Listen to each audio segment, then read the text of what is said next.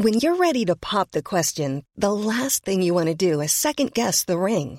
At Bluenile.com, you can design a one of a kind ring with the ease and convenience of shopping online. Choose your diamond and setting. When you find the one, you'll get it delivered right to your door. Go to Bluenile.com and use promo code LISTEN to get $50 off your purchase of $500 or more. That's code LISTEN at Bluenile.com for $50 off your purchase. Bluenile.com code LISTEN. Heraldo Podcast, un lugar para tus oídos. Hoy, en primera plana, el gas. ¿Sabes cuánto dinero ganan los gaseros por cada kilo que venden? Esto es Primera Plana de El Heraldo de México.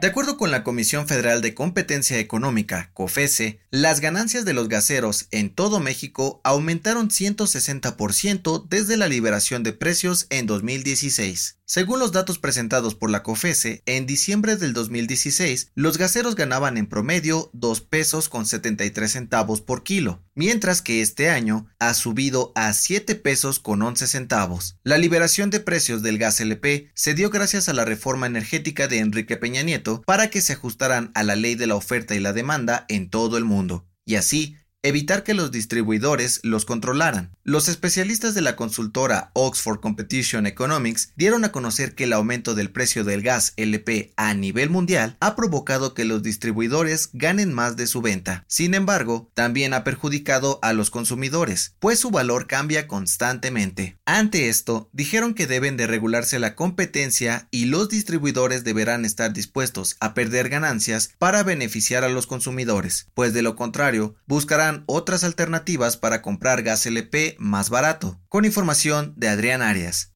¿Quieres las mejores noticias al alcance de tus oídos? Siga Primera Plana en Spotify y entérate de la información más importante.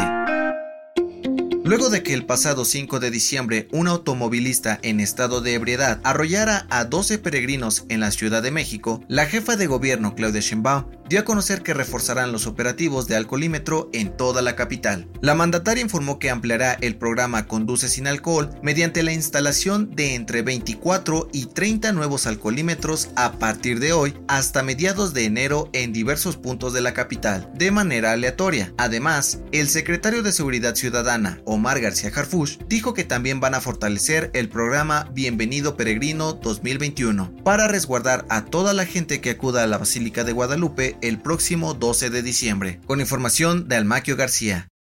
En otras noticias, en un video publicado en sus redes sociales, el presidente Andrés Manuel López Obrador dio a conocer que el traslado del centro de la Ciudad de México al Aeropuerto Internacional Felipe Ángeles en Santa Lucía será de 45 minutos y prometió que habrá un tren y autopistas modernas para garantizarlo. En noticias internacionales, la ganadora del Premio Nobel de la Paz de 1991, Aung San Suu Kyi, fue condenada a cuatro años de cárcel en Myanmar, tras ser declarada culpable de incitación y de incumplir las restricciones contra el coronavirus en el país. Y en los deportes, la Liga MX dio a conocer las fechas y horarios para los partidos de la gran final entre Atlas y León. El partido de ida será el jueves 9 de diciembre a las 9 de la noche en el estadio No Camp y el partido de vuelta se jugará el domingo 12 de diciembre a las 8 con 15 minutos en el Estadio Jalisco.